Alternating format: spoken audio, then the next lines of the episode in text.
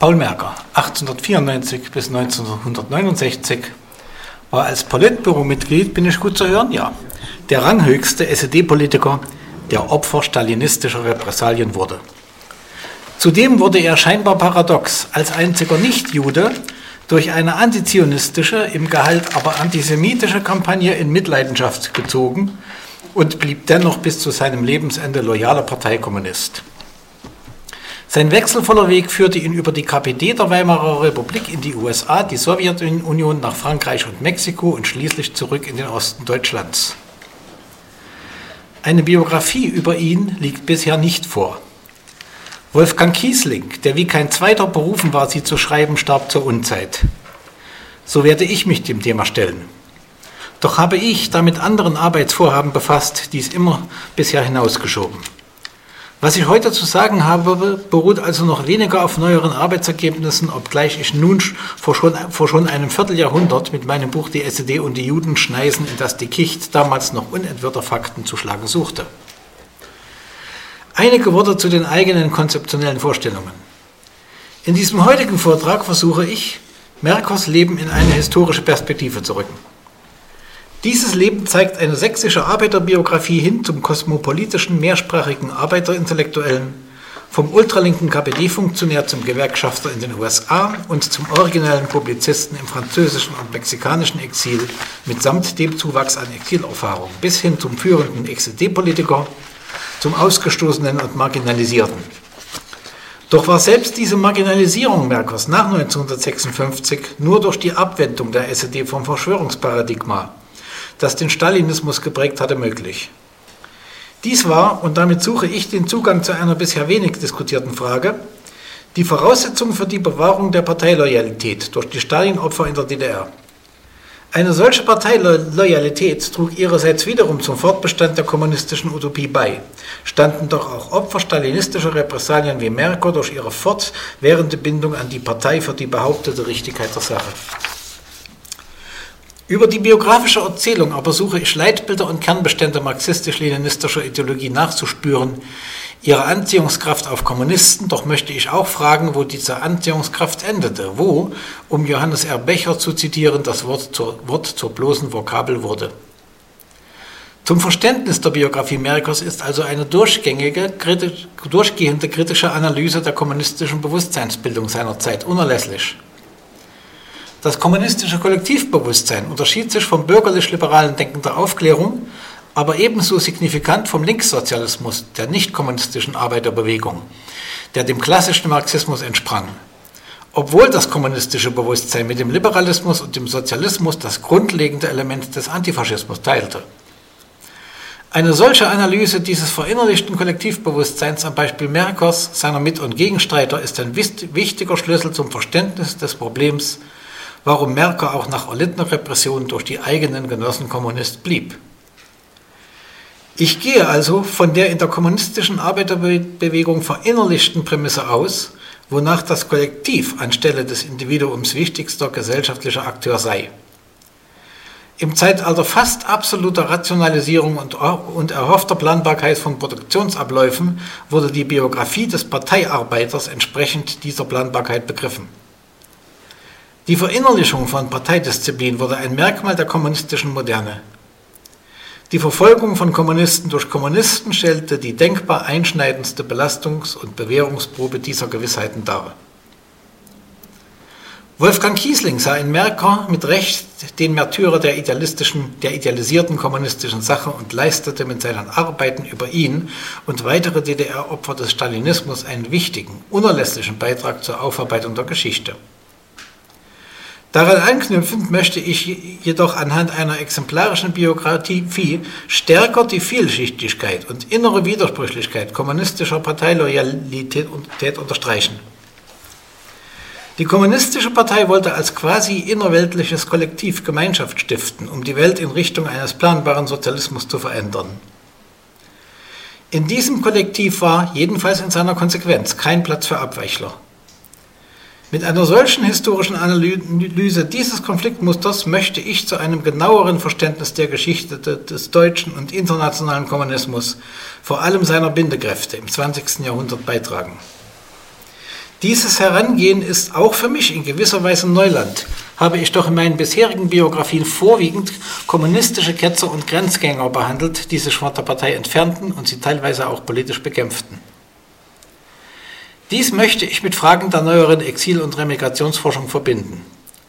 Solche Fragen zielen auf Lernprozesse von Akteurinnen in verschiedenen Ländern, auf die politischen und intellektuellen Milieus und Netzwerke, auf Möglichkeiten publizistischer und politischer Einflussnahme parteigebundener Politiker und Publizisten im westlichen Exil sowie auf die Substanz des geistigen Gepäcks bei der Rückkehr von beargwöhnten, doch benötigten Westemigranten in die sowjetische Besatzungszone und frühe DDR.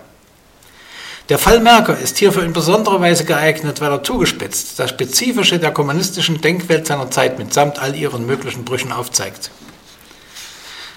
Einige Worte über Merkers Jugend und politischen Aufstieg in der KPD.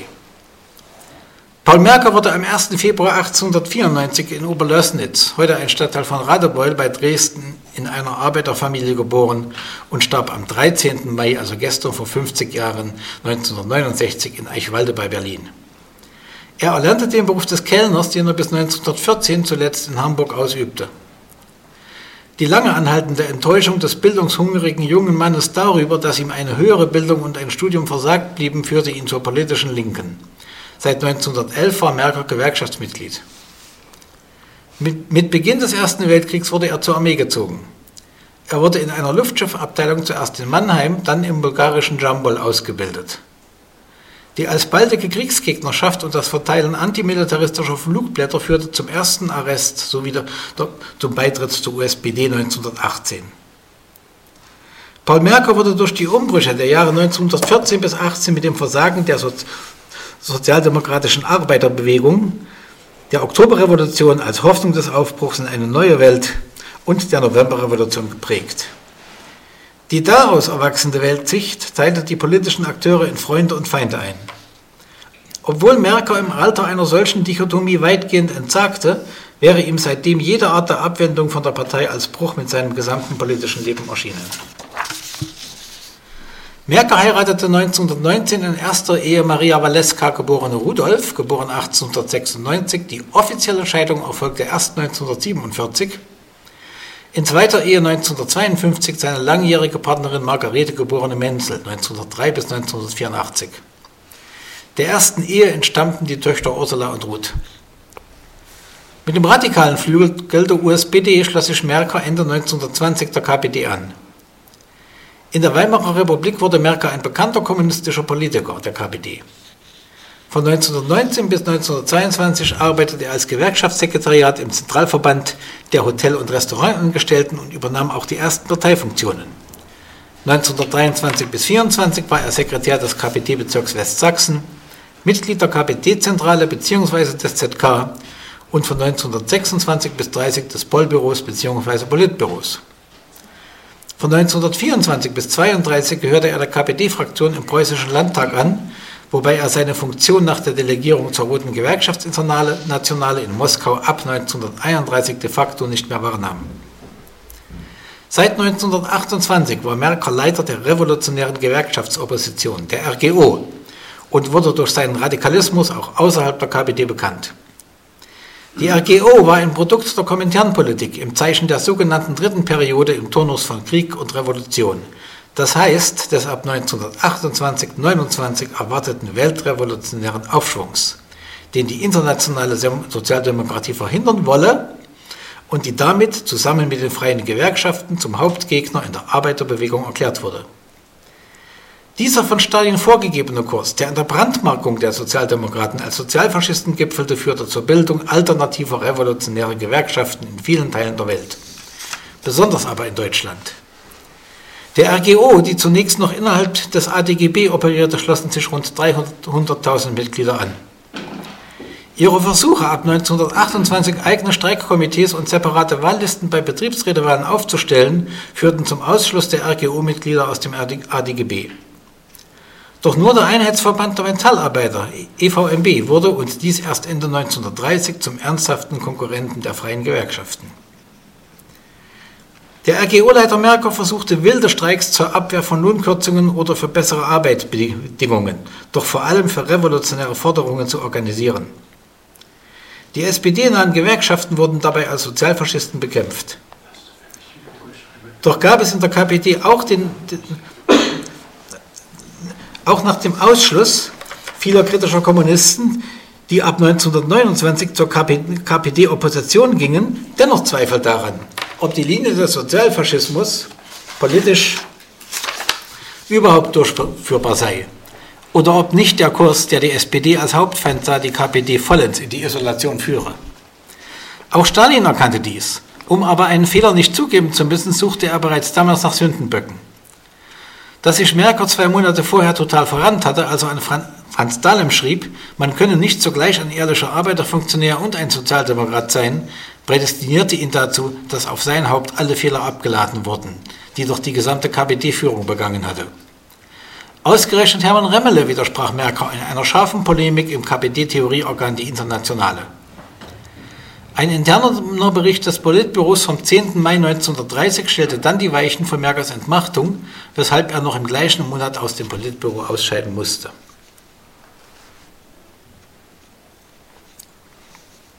Einige Worte zu Merkers Auslandsarbeit und Illegalität. Paul Merker verblieb im ZK und im Apparat der KPD und arbeitete zwischen März 1931 und Mai 1933 unter dem Namen Max Fischer als Berater der RGI, der Roten Gewerkschaftsinternationale, in den USA. Im April 1933 zum stellvertretenden Leiter der, der angloamerikanischen Abteilung der RGI ernannt, lebte er ab Juni 1933 bis zum Februar 1934 in Moskau. Von dort wurde er zur illegalen Arbeit nach Deutschland gesandt. Als KPD-Landesleiter Berlin war er ab, 19, ab März 1934 unter dem Pseudonym Roland und Fuchs, unter dem Pseudonymen Roland und Fuchs ein Jahr lang Mitglied der illegalen Reichsleitung. Dass er der Gestapo nicht in die Hände fiel, verdankt er unter anderem auch Juden, die ihn verbargen und somit ihr Leben für ihn riskierten. Von März 1935 bis April 1937 war Merker Mitglied des ZK-Sekretariats der KPD-Auslandsleitung in Paris, der er zeitweise allein vorstand. Als Martin Fuchs nahm er 1935 am 7. Kommentarkongress und an der Brüsseler Konferenz der KPD bei Moskau teil, auf der er wieder ins Politbüro gewählt wurde. 1936 wurde er kurzzeitig Nachfolger Herbert Wehners bei der Organisierung der Abschnittsleitung Nord in Kopenhagen. In Paris gewann Merker Heinrich Mann für die Mitarbeit am Volksfrontprojekt zurück, nachdem es zum unheilbaren Bruch zwischen dem Schriftsteller und Ulbricht gekommen war.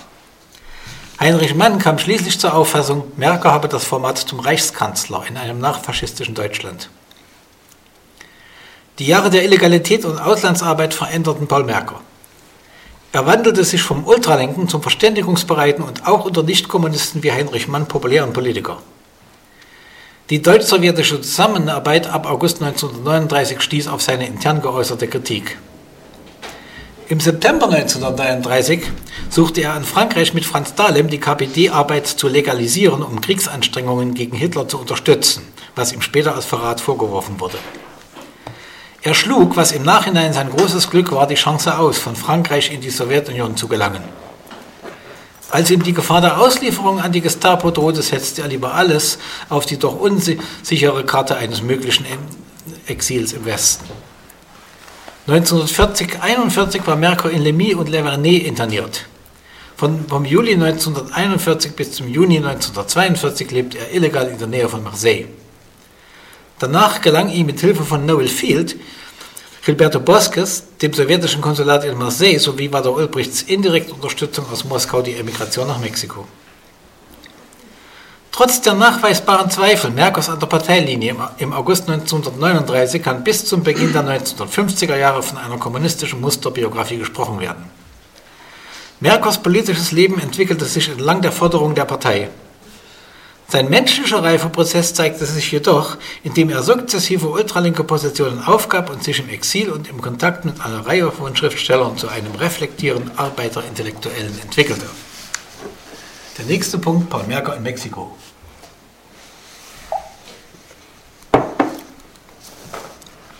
In Mexiko entfaltete Merker als Sekretariat des Lateinamerikanischen Komitees der Freien Deutschen eine umfangreiche politische und publizistische Tätigkeit.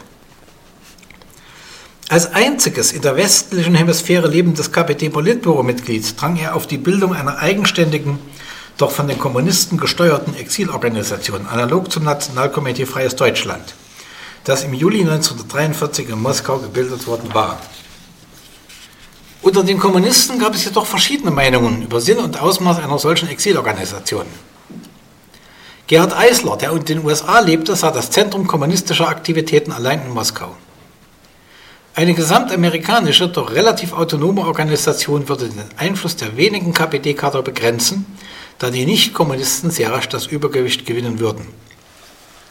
Bereits im Februar 1943 wurde in Mexiko ein lateinamerikanisches Komitee der Freien Deutschen gegründet, in dem die KPD mit Paul Merker, Alexander Abusch und Ludwig Renn die führende Rolle spielte, wiewohl mit dem in den USA lebenden Heinrich Mann, ein prominenter Nicht-Kommunist, als Ehrenpräsident gewonnen werden konnte. Die Frage nach den Ursachen für den Verlauf deutscher Geschichte, der zum Hitlerregime und in den Zweiten Weltkrieg führte, war eine der im deutschen Exil umstrittensten und am leidenschaftlichsten debattierten Probleme. Auch unter den auf mehrere Länder verstreuten KPD-Publizisten entbrannten die unterschiedlichen Meinungen über die Ursachen der Nazi-Verbrechen und die Mitverantwortung des deutschen Volkes. Die Gegenpole verkörperten der in London lebende Wilhelm Köhnen und Paul Merker in Mexiko. Die KPD-Gruppe um Wilhelm Köhnen und die Zeitschrift Freie Tribüne verlor im Verlauf der Jahre 1943 und 1944 die Hoffnung auf eine Selbstbefreiung des deutschen Volkes. Sie sah deshalb eine Mitbeteiligung und Mitschuld des ganzen deutschen Volkes an den ungeheuerlichen Grausamkeiten des deutschen Faschismus als erwiesen. Die deutschen Vernichtungslager im besetzten Polen, die zahllosen Verbrechen, die von Deutschen in allen Ländern Europas begangen oder geduldet wurden, zeigten ihnen, dass das andere Deutschland nur ein Wunschbild sei, das der Wirklichkeit nicht entspreche. Nach der Befreiung stehe vor den Kommunisten die Aufgabe, die Legende vom hitlerfeindlichen deutschen Volk zu zerstören. Auch Paul Merker konnte nicht daran zweifeln, dass Millionen in Deutschland, darunter viele Arbeiter, zu Anhängern Hitlers geworden waren. Er sah jedoch die Gründe dafür weniger in einem Verrat einzelner Arbeiter während der Nazizeit, sondern verwies auf zurückliegende Fehler der Arbeiterbewegung. Dies schließe ein Nachdenken über die Politik der KPD vor 1933 ein. In der mexikanischen Exilgruppe der KPD, mehrheitlich jüdischer Herkunft unter der Leitung des Nichtjuden Paul Merker, entwickelte sich bereits während des Zweiten Weltkriegs eine deutlich andere Haltung zur faschistischen Judenverfolgung. Mexiko war mit rund 100 Exilanten, wie beispielsweise den Literaten und Publizisten Egon Erwin Kisch, Ludwig Renn, Anna Segers, Bodo Use, Walter Janka, Bruno Frey, Leo Katz, Hilde und Rudolf Neumann und André Simon, das wichtigste Exilzentrum der KPD im Westen. Ein unrühmliches Kapitel dabei waren die Kampagnen deutscher und österreichischer Kommunisten gegen unabhängige Linke wie Franz und Alexandra Pfemfort, Otto und Alice Rühle, Gustav Regler, Fritz Diamant oder Babette Gross, die Witwe Willy Münzenbergs, die alle mit dem Stalinismus gebrochen hatten. In Mexiko stand Merker in besonders engem Kontakt zum, engem Kontakt zum Vorsitzenden des mexikanischen Gewerkschaftsbundes, Lombardo Toledano. Dieser war ein eifriger, um nicht zu sagen fanatischer Stalinist – hatte allerdings, auch weil er selbst Jude war, ein besonderes Interesse an den Aktivitäten deutscher Kommunisten, soweit diese jüdische Angelegenheiten betrafen, was bedeutete Aufklärung über den immer schlimmere Ausmaße annehmenden Völkermord. Bisher unbekannt dürfte sein, dass Merker von Mexiko aus nach Chicago und New York reiste, um Verbindungen zur Kommunistischen Partei der USA herzustellen. Mit dem Staatsrechtler Leo Zuckermann, mit Erich Jungmann und Ludwig Renn entwickelte Paul Merker in Mexiko die innerhalb der KPD alleinstehende Position zur Bedeutung der Vernichtung der Juden und zur künftigen Politik eines antifaschistischen Deutschlands. Bereits im Oktober 1942 erschien sein Aufsatz Hitlers Antisemitismus und Wir, woran er seine Anteilnahme für die durch das Weltpogrom in so furchtbare Bedrängnis geratene jüdische Bevölkerung ausdrückte. Wenn alle deutschen Flüsse Tinte und alle deutschen Felder Federstiele wären, so würden sie nicht ausreichen, um die unzähligen Verbrechen zu beschreiben, die der Hitlerfaschismus gegen die jüdische Bevölkerung begangen hat. Am 31. August 1944 schrieb Merker im Exilorgan Demokratische Post. Durch die furchtbaren Judenverfolgungen in Deutschland und in Europa ist bei vielen Juden der Eindruck geschaffen worden, als ob das deutsche Volk nur noch aus Nazis bestünde. Viele deutsche Juden sind so veranlasst worden, mit allem, was Deutsch ist, zu brechen. Die Freien Deutschen haben von jeher volles Verständnis für die nationale Einstellung der Juden gehabt. Die Bewegung Freies Deutschland mischt sich in diese Probleme nicht ein, sondern betrachtet die Fragen des Zionismus, der Assimilation oder der eigenen Heimstätte als Problem, die ausschließlich die jüdische Bevölkerung selbst angehen. Er schloss mit den Worten, die Bewegung anerkennt und unterstützt die Forderungen der zionistischen Bewegung zur Schaffung eines jüdischen Staats in Palästina. In seinem 1944-45 erschienenen zweibändigen Hauptwerk Deutschland sein oder nicht sein über Aufstieg des Nationalso und Herrschaft des Nationalsozialismus räumte Merker der Rassenideologie und dem Antisemitismus einen zentralen Stellenwert ein. Er schrieb nicht wie ansonsten üblich über die ökonomische Basis. Er erkannte den Antisemitismus und die Rassenideologie als den Kern aller nationalsozialistischen Theorie.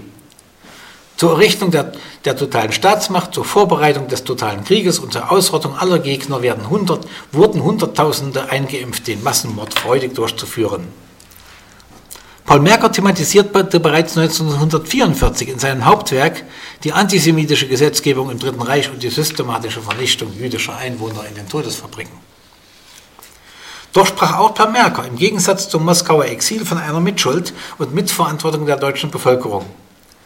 Anders als Köhnen sah Merker einen Unterschied zwischen dem Nationalsozialismus und dem deutschen Volk als Ganzem.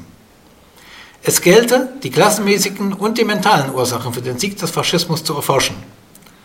Das Ziel seines Buches sei es daher, das Wesen und Wirken der reaktionärsten Kräfte Deutschlands im nationalen und internationalen Maßstab aufzuzeigen, dem Volke zu sagen, von welcher skrupellosen Gangsterbande es regiert, terrorisiert und betrogen wurde. Seine Schrift solle, so hoffte Merker, dereinst als Baumaterial für eine endgültige geschichtliche Darstellung Verwendung finden. In diese Kontroverse schalteten sich 1945 auch Albert Schreiner, Albert Norden und Gerhard Eisler mit ihrem gemeinsam verfassten Buch The Lesson of Germany ein, das in seinem Urteil zwischen Merker und Köhnen stand. Dabei hatte Merker in seinem Buch durchaus die Linie der Partei in zwei äußerst neuralgischen Punkten vertreten. Er rechtfertigte die Moskauer Prozesse der Jahre 1936 bis 1938 ebenso trotz einstiger Zweifel wie die deutsch-sowjetische Zusammenarbeit vom Herbst 1939. Die oft geäußerte Annahme, dass Merker sich als einziger hochrangiger KPD-Funktionär zur Ausrottung der Juden geäußert habe, stimmt aber nicht. Selbst Vater Ulbricht tat dies im sowjetischen Exil während des Krieges und natürlich müssen hier die sehr frühen Enthüllungen Albert Schreiners über die Gasmorde in den Vernichtungslagern genannt werden. Ich komme zu Merker an den Schalthebeln der Macht in Ostdeutschland. In den ersten Jahren nach seiner Rückkehr schien Merker an Schalthebel der Macht zu gelangen. Am Beispiel Merkers kann sehr plastisch Machtausübung der frühen SED, die sich zur Partei neuen Typs entwickelte, in der SPZ gezeigt werden. Nach der Rückkehr im Juli 1946 war Merker bis 1950 Mitglied des Zentralsekretariats des, des ähm, Parteivorstandes bzw. Politbüromitglied und dort zuständig für, für Agrar- und Sozialpolitik. Mit Philipp Daub und Helmut Lehmann war er führend in der Eingliederung der Umsiedler in die Gesellschaft der SPZ beteiligt. Erster Vizepräsident der Behörde war der aus amerikanischem Exil zurückgekehrte Philipp Daub. 1949 bis 50 war Merker Staatssekretär im Ministerium für Land- und Forstwirtschaft und 1948 bis 50 Abgeordneter der Professorischen Volkskammer bzw. Volkskammer. Merker gehörte auch dem Brandenburger Landtag an, wenngleich eher formell. Ohne dies publik zu machen, versuchte er auch, Familienangehörige seiner Freunde, namentlich Wolfgang und Walter Ruge, aus der sowjetischen Verbannung in die DDR zurückzuholen. Doch war Merker der einzige führende deutsche Kommunist, der nach 1945 nicht zur Instruktion nach Moskau bestellt wurde. Nach seiner im Juli 1946 erfolgten Rückkehr aus dem mexikanischen Exil engagierte er sich besonders entschieden für die Belange der jüdischen Überlebenden des Völkermords. Bereits im Dezember 1946 wandte er sich gegen den Gebrauch des Terminus Mischling, da solche unfundierten narzisstischen Ausdrücke nur der Rassenhetze dienten. Im Januar 1947 ersuchte Merker den ODF-Hauptausschuss um konkrete Vorschläge zur Restitution bezüglich der in den Jahren 1933 bis 1945 Verfolgten und ließ von einem Mitarbeiter der Abteilung Arbeit und Sozialvorsorge im SED-Zentralsekretariat einen Bericht über die Lage der jüdischen Bevölkerung in der SPZ erstellen. Dieser Bericht wurde dem Parteiverstand am 28. Februar 1947 zugeleitet. Das Gutachten beklagte die schleppende Ausführung ergangener Verfügung zur Besserung der Lage der Juden, deren Zahl für die SPZ mit 1500 angegeben wurde. Selbst die Forderung der jüdischen Bevölkerung über Rückgabe der geraubten Möbel und Wohnungen wurde als ähm, sehr entfernt von ihrer praktischen Verwirklichung eingeschätzt. Auch auf die Notwendigkeit einer energischen Bekämpfung schon wieder aufkommender antisemitischen Tendenzen wurde verwiesen. Das Fehlen eines Gesetzes zur Bekämpfung des Antisemitismus wurde kritisiert. Viele Juden, hieß es weiter, seien sehr enttäuscht über die Lage in Deutschland und es bestehe daher bei vielen die Absicht auszuwandern. Gegenüber Walter Ulbricht mahnte Merker verschiedentlich an, dass die SED noch immer keine verbindlichen Richtlinien zur Frage der Entschädigung jüdischer Opfer des Faschismus ausgearbeitet habe und hob hervor, dass wie 1947 in Thüringen die Liberaldemokratische Partei die Initiative dazu ergriffen habe. Doch noch im August 1947 lehnte das Zentralsekretariat Merkers Forderung nach kollektiver Entschädigung der Juden ab, und zwar mit der Begründung, dies fördere den Antisemitismus. Auch zum arabisch-jüdischen Konflikt nach Merker Stellung. Am 1. Februar 1948 schrieb Paul Merker an der Weltbühne unter der Überschrift Der neue Staat des jüdischen Volkes entsteht über die Entscheidung der UN-Vollversammlung zur Bildung eines jüdischen und eines arabischen Staates auf dem Territorium Palästinas. Der Beschluss entspricht den Erfordernissen der historischen Gerechtigkeit. Mit ihm wird, wenn auch nur in geringfügiger Weise, begonnen, das unermessliche Unrecht wieder gut zu machen, das dem jüdischen Volk seit 1800 Jahren zugefügt wurde. Die Entscheidung ist das Resultat eines beharrlichen und zähen Emanzipationskampfes der Massen des jüdischen Volkes, der die Bewunderung aller um ihre Freiheit kämpfenden Völker und aller fortschrittlichen Menschen hervorgerufen hat. Damit entsprach er der damaligen Linie der SED und noch der Sowjetunion. Am 9. November 1948 wies Merker in bewegenden Worten im Neuen Deutschland auf, auf die Hintergründe der Kristallnacht, so der Titel seines Aufsatzes hin. Es ging ihm dabei nicht nur um Erinnerungspolitik, sondern erneut auch um die Herstellung würdiger Lebensverhältnisse der Überlebenden des, des Holocaust, soweit dies in der Macht der deutschen Kommunisten lag. Immerhin erreichte er Teilerfolge.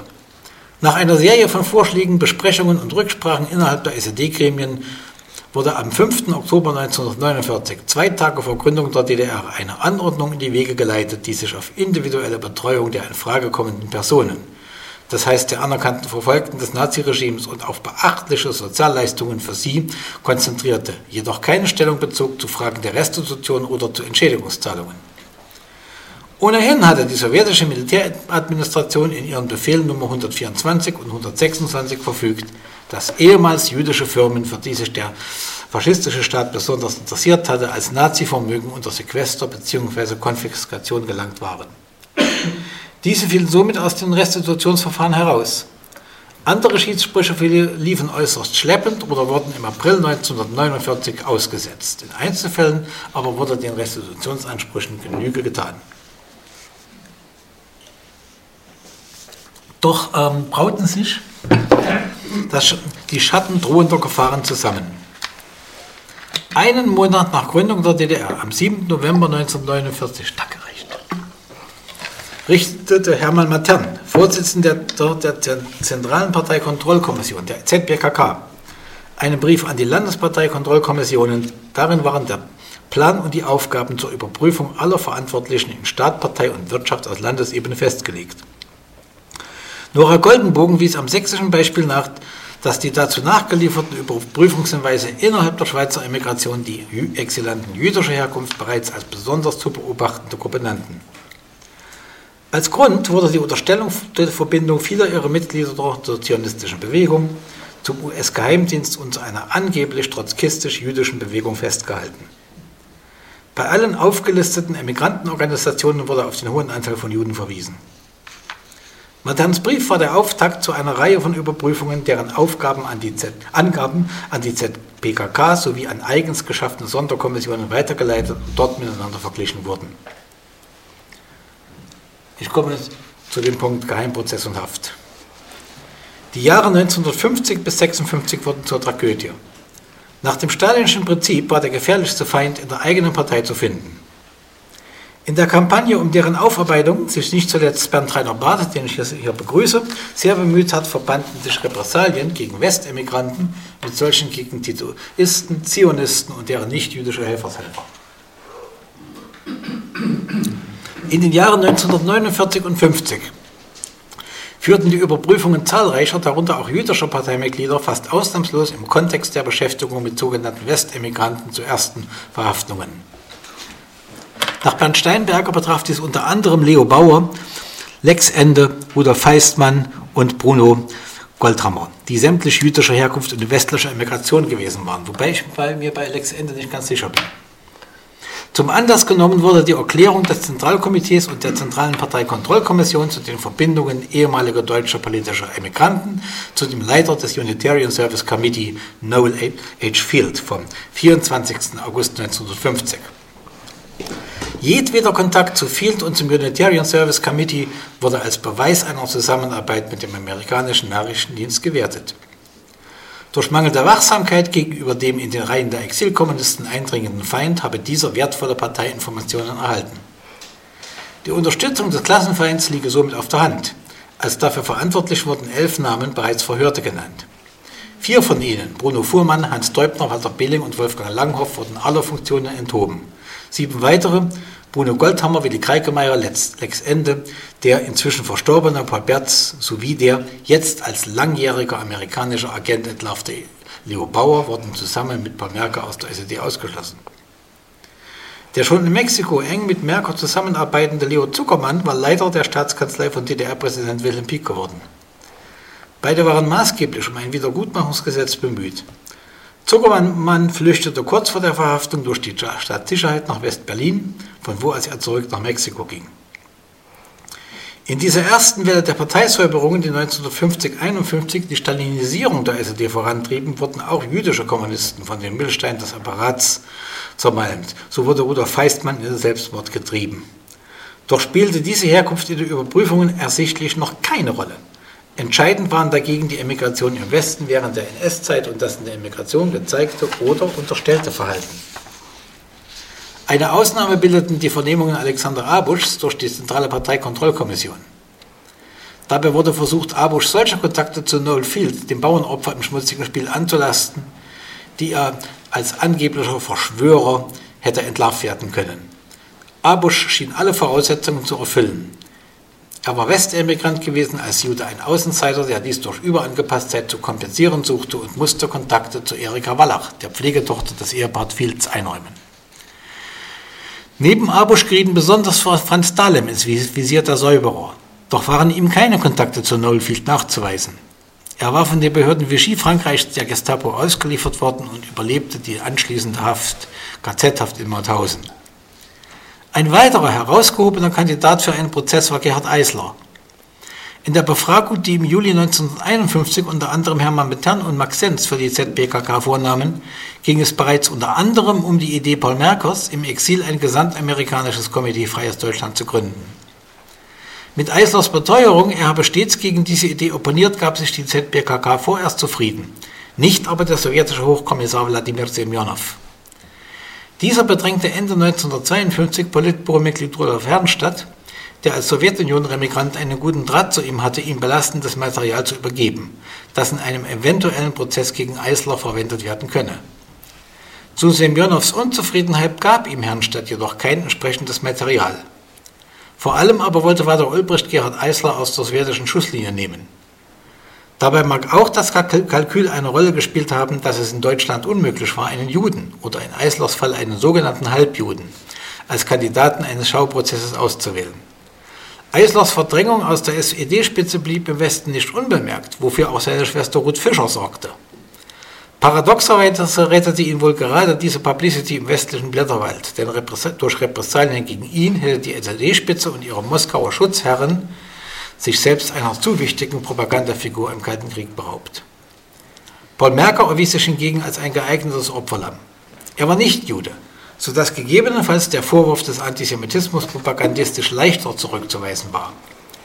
Er hatte sich im mexikanischen Exil aber sehr für eine Entschädigung der jüdischen Verfolgten, soweit dies irgend möglich war, eingesetzt, auch wenn diese Opfer nicht in Deutschland leben würden. Ebenso entschieden hatte er sich für die Existenz eines jüdischen Staats ausgesprochen. Damit übrigens keineswegs im Widerspruch zur Haltung der Stalin-Führung und ihrer ostdeutschen Genossen gestanden. Allerdings hatte ab 1949 die UdSSR ihre Position gegenüber dem neuen Staat Israel geändert und setzte nun auf einen Schulterschluss mit angeblich progressiven Kräften im arabischen Raum. Ein vorheriges Engagement für Israel konnte somit nunmehr leicht Bestandteil des Sündenregisters werden, das über die Kommunisten bei der ZPKK und ihren Untergliederungen geführt wurde.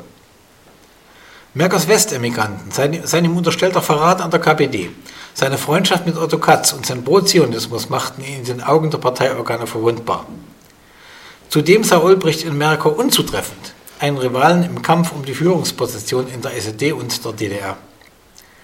Nach dem im August 1950 erfolgten Ausschluss aus der SED und dem Verlust aller Ämter und Funktionen war Merker bis 1952 Leiter einer HO-Gaststätte in Luckenwalde, wobei ihm Wilhelm Pieck im Unterschied zu Leo Bauer, Willi Kreikemeyer, Bruno Goldhammer, Lex Ende und Maria Weiterer zunächst vor einer Verhaftung bewahren konnte.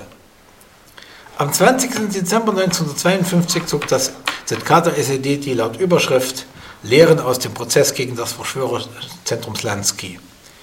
In diesem Dokument spielte Paul Merker die zentrale Rolle. Wie bereits bei seinem, meinem Parteiausschluss wurde ihm erneut und in noch verschärfter Lesart vorgeworfen, mit dem Unitarian Service Committee und mit Noel Field in Verbindung gestanden zu haben. Nunmehr beschuldigte die SED-Führung Merker, dass sich unter seinem Einfluss die Emigrantenzeitschrift Freies Deutschland in Mexiko mehr und mehr zu einem Publikationsorgan zionistischer Auffassungen entwickelt habe. Daran sei Merker zusammen mit Alexander Abusch, Erich Jungmann und dem im Prager Prozess verurteilten Verbrecher André Simon beteiligt gewesen.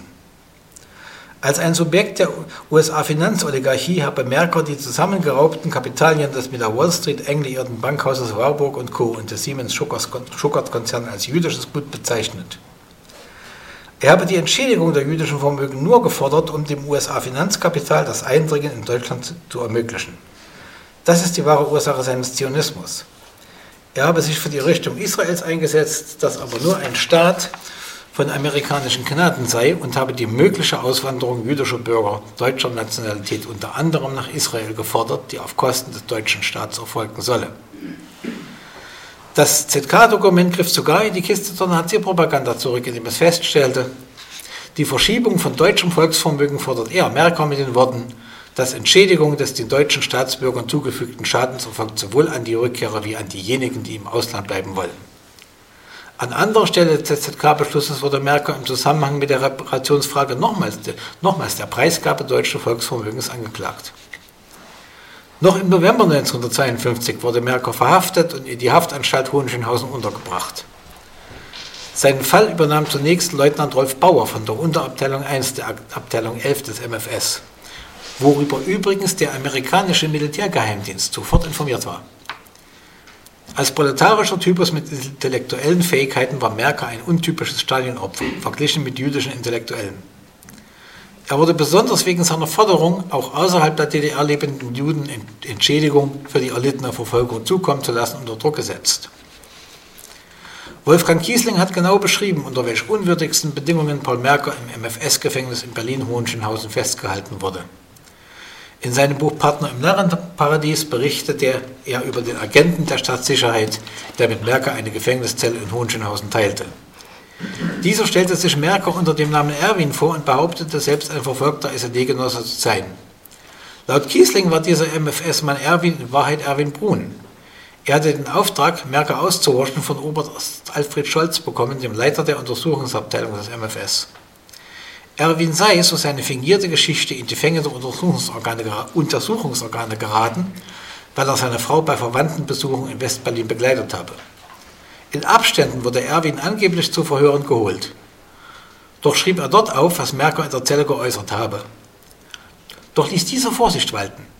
Merker wurde von allen Informationen der Außenwelt abgeschirmt. So erfuhr er da, weder damals, so erfuhr er damals weder etwas über Stalins Tod noch über die Entlassung Noel Fields aus ungarischer Haft ein Jahr später.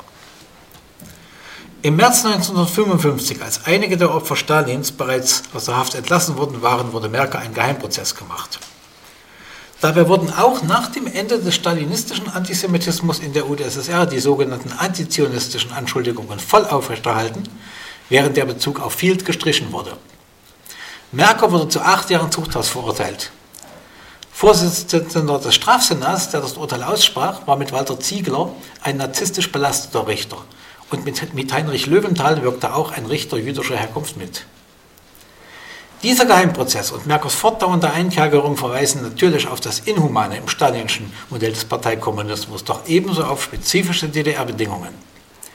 Die Tatsache der noch relativ offenen Grenze zu Westen gestattete nur einen Geheimprozess, nicht wie in anderen östlichen Ländern einen Schauprozess. Zudem verbot sich angesichts der jüngsten deutschen Geschichte ein Jude als Angeklagter.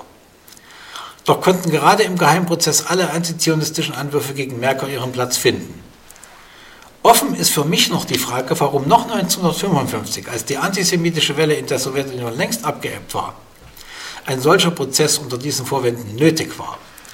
Hier sollte jedoch Walter Ulbrichts Furcht vor jedem möglichen innerparteilichen Rivalen in Rechnung gestellt werden. Im Januar 1956 erfolgte Merkers Haftentlassung. Im Juli 1956 sprachen ihn dieselben Richter, die ihn verurteilt hatten, erneut unter Ausschluss der Öffentlichkeit frei. Noch einige Worte über Merkers letzte Jahre. Eine Randexistenz. Merkers letzte Jahre wurden zum, waren Jahre einer Randexistenz in der DDR. Er führte einen ungleichen Kampf um seine, um seine nicht nur erfolgte juristische, sondern auch um seine politische Rehabilitierung und die Offenlegung seines Falls, was ihm natürlich Walter Ulbricht verweigerte. Nach einem Brief Merkers an das oberste Gericht entschied dieses, ihm eine Pauschalsumme von 50.000 DDR-Mark zu überweisen. Auf Merkers Anfragen an die Parteiführung antwortete ihm Walter Ulbricht am 21. Juli 1956. Ulbricht berief sich auf die 28. Zentraltagung vom Juli 1956, um daran anschließend Merker lapidar zu schreiben, die unter Berücksichtigung neuer Gesichtspunkte durchgeführte Nachprüfung ergab, dass die dir zur Last gelegten Anschuldigungen in der Hauptsache politischer Natur sind, die eine strafrechtliche Verfolgung nicht rechtfertigen. Das hatte bereits zu Beginn dieses Jahres zu deiner Freilassung und zur Wiederaufnahme des Verfahrens geführt, mit sozialistischem Gruß. Doch Merkel ließ nicht locker. Am, 31, am 23. August 1956 schrieb er wiederum an Ulbricht und fragte ihn, wie der Satz auszulegen sei, dass die Merkel zur Last gelegten Anschuldigungen in der Hauptsache politischer Natur sei, die eine strafrechtliche Verfolgung nicht rechtfertigten. Er schrieb, hält das Zentralkomitee die gegen mich erhobenen und öffentlich verbreiteten Anschuldigungen weiter aufrecht und fühlt es sich nur zu dem Zugeständnis veranlasst, festzustellen, dass diese Anschuldigungen eine strafrechtliche Verfolgung, die aber doch tatsächlich stattgefunden hat, nicht rechtfertigten? Merker verteidigte, wie er betonte, seine Würde als Kommunist in und nach dem Prozess, sowie auch die Interessen der Partei und ihrer Führung gegen die Werkzeuge der Beria-Bande die sich über die Partei und ihre Führung erhoben, die mich auf das Würdeloseste behandelten und die mich verhöhnten, weil ich es nicht vorgezogen habe, mich ihren Verfolgungen durch die Flucht nach Westdeutschland zu entziehen, sondern mich ihnen entgegenstellte. Als Anerkennung dafür sei er in einem, in einem für die Justiz der DDR schmachvollen Verfahren verurteilt worden. Und nun, nachdem, ich mit diesen Schändlichkeiten, nachdem mit diesen Schändlichkeiten endlich aufgeräumt werden musste, werde ich von der Parteiführung immer noch wie ein Aussätziger gemieden. Durch den Beschluss des 28. ZK-Plenums sei versucht worden, das Unrecht nicht, nicht auf der Welt zu schaffen, sondern es zu beschönigen und es, wenn auch in stark abgeschwächter Form, weiter aufrechtzuerhalten. In seiner Antwort räumte Ulbricht ein, dass Merkers Aufnahme in die Partei aufgrund der Beschlüsse des 28. Plenums unverzüglich hätte verzogen werden müssen. Deine Freilassung, so Ulbricht weiter, wurde von der Partei und von den staatlichen Organen als Rehabilitierung betrachtet. Dies war alles, was Merker an Genugtuung erfuhr. Seine Handlungsoptionen blieben äußerst begrenzt. So sagte er, um nicht noch einmal selbst in das Räderwerk parteiinterner Verfolgung zu geraten, 1957 im Prozess gegen Walter Janka aus. Er war im November, im November 1956 an einem Treffen mit Janka und Wolfgang Harisch beteiligt gewesen, bei dem über eine mögliche Ablösung Walter Ulbrichts diskutiert wurde. Weil er in der Verhandlung entgegen einer Absprache mit der Anklagebehörde zunächst Janka nicht belastete, drohte ihm Generalstaatsanwalt Ernst Melsheimer mit den Worten, wissen Sie überhaupt, dass Sie auf die Anklagebank gehören, dass Sie nur ein Haar von dem Verräter Janka trennt? Sie gehören auf den Platz neben ihm. Und wenn Sie hier nicht die Wahrheit sagen, dann müssen Sie damit rechnen, den Platz neben ihm noch einzunehmen. Daraufhin begann Merker Janka zu belasten. Neben Melsheimer, auch er ein ehemaliger Nazi-Beamter, wirkte auch Walter Ziegler in diesem Prozess wiederum mit. Der nun gebrochene Mann bekam 1957 eine Stelle als Lektor im Verlag Volk und Welt zugewiesen. Zwei Jahre später ging er in Rente und lebte zurückgezogen in Eichwalde, wobei ihm auch die Pension als Verfolgtem des Naziregimes zuerkannt wurde und er damit wenigstens materieller Sorgen ledig war. Er nahm noch eine bescheidene Funktion in der Gesellschaft für deutsch-sowjetische Freundschaft wahr. In diesen letzten Lebensjahren suchte Merker seine politische und persönliche Identität mit seinem Parteiverständnis als Kommunist in Übereinstimmung zu bringen. Doch dass er beide Komponenten überhaupt als mögliche Gegenpole sah und sich somit der Rolle des Parteisoldaten nun weitgehend entzog, verhinderte eine stärkere, auch posthume Wirkung in der DDR. Der Wahrheitsanspruch der Partei wurde gegenüber ihm durchgesetzt, erwies sich jedoch als überaus brüchig da der Fall Paul Merker bis 1989 das größte Tabu der DDR-Parteigeschichtsschreibung darstellte. Anhand des Nichtumgangs mit dem Fall Merker kann auch das gebrochene Selbstverständnis der Parteielite thematisiert werden, so im Hinblick auf ausgelassene Passagen in den Lebenserinnerungen von Kampfgefährten Merkers, die nicht bzw. erst nach dem politischen Umbruch 1989 publiziert werden konnten. Der damals junge Historiker Wolfgang Kiesling wurde ihm seit 1965 zum Vertrauten. In Gesprächen mit ihm machte der, der seiner Illusionen ledige Merker dennoch klar, dass er sich weiterhin als Kommunist verstand und dass das Ethos eines ursprünglichen und auch von ihm idealisierten Kommunismus stärker sei als Stalin oder Ulbricht. Ab 1966 erfolgte eine zögernde öffentliche Erwähnung Merkers in der DDR, auch in der wissenschaftlichen Literatur. Im gleichen Jahr erhielt er den Orden Banner der Arbeit zuerkannt. Kurz vor seinem Tod am 13. März 1969 wurde er im Februar mit dem Vaterländischen Verdienstorden in Gott ausgezeichnet. Merkur wurde auf dem Friedhof in Berlin-Friedrichsfelde in der Gedenkstätte der Sozialisten, genauer am Pergolenweg, beigesetzt. Es gab jedoch kein Staatsbegräbnis. Die öffentliche Aufarbeitung des Falls Merkur war erst mit dem Scheitern der DDR möglich. Am Ende meines Vortrags möchte ich das eingangs genannte Problem des kommunistischen Kollektivbewusstseins noch einmal in den Blick nehmen. Seine Behandlung ermöglicht, so will es mir scheinen, einen genaueren Blick auf die handelnden Individuen, die sich ideell und als Politiker auch beruflich dem verpflichtet hatten, was sie, was sie als den Kommunismus ansahen. Es war die Überzeugung dieser Akteure, zu denen Paul Merker gehörte, dass der Sozialismus dem Kapitalismus gesetzmäßig folge, ihm mit einem qualitativ neuen Gesellschaftskonzept überlegen sei. Dazu gehörte auch das Axiom, der Antisemitismus werde mitsamt seinen Wurzeln durch die revolutionäre Umgestaltung der Gesellschaft überwunden. Wo er auftrat, wurden seine Ursachen im Westen oder in den Überbleibseln der kapitalistischen Gesellschaften der DDR gesehen, gesucht. Doch dies bedeutete auch, dass Juden, die ein bürgerliches Individualbewusstsein besaßen, in der DDR als mögliche Residuen des Klassenfeinds beargwöhnt wurden. Vor allem dann, wenn ihnen unterstellt wurde, sie tarnten ihre Gesinnung mit dem Parteibuch. Dies erschwerte natürlich auch die Auseinandersetzung mit dem, Holocaust, soweit sie über ein simplizistisches Modell hinausging. Zudem sich, die, verbanden sich diese Defizite mit einem anderen, mindestens ebenso schwerwiegenden, mit der Verweigerung die Tatsache anzuerkennen, dass die genauesten kommunistischen Faschismus- und Antisemitismusanalysen von den kommunistischen Ketzern, insbesondere von Trotzki, kamen. Zudem wurde in der DDR eine gesamtdeutsche Verantwortung für den Mord an den Juden negiert. Die Verpflichtung nach Entschädigungsleistungen für Überlebende des Holocaust außerhalb der DDR wurde nicht anerkannt. Doch genau dies hatte Paul Merker gefordert. Schließlich war die zwar ablehnende, doch bis zuletzt anhaltende Diskriminierung der Opfer des Stalinismus in den eigenen Reihen eine der schwersten Hypotheken der DDR. Auch, oder sollte man sagen, gerade dann, wenn sich diese Opfer mit der Idee des Sozialismus und Kommunismus weiterhin verbanden.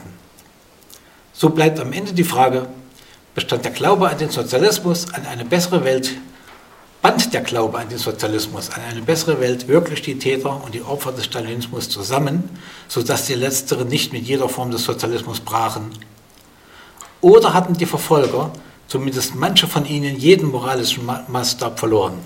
War das Wort des Sozialismus zur reinen, im Doppelsinn abrufbaren Vokabel geworden? Lachten sie heimlich über die, Selbsttäuschung ihrer Opfer? Das Buch, das ist zu schreiben Gedenke, sucht Antworten auf diese Fragen. Vielen Dank.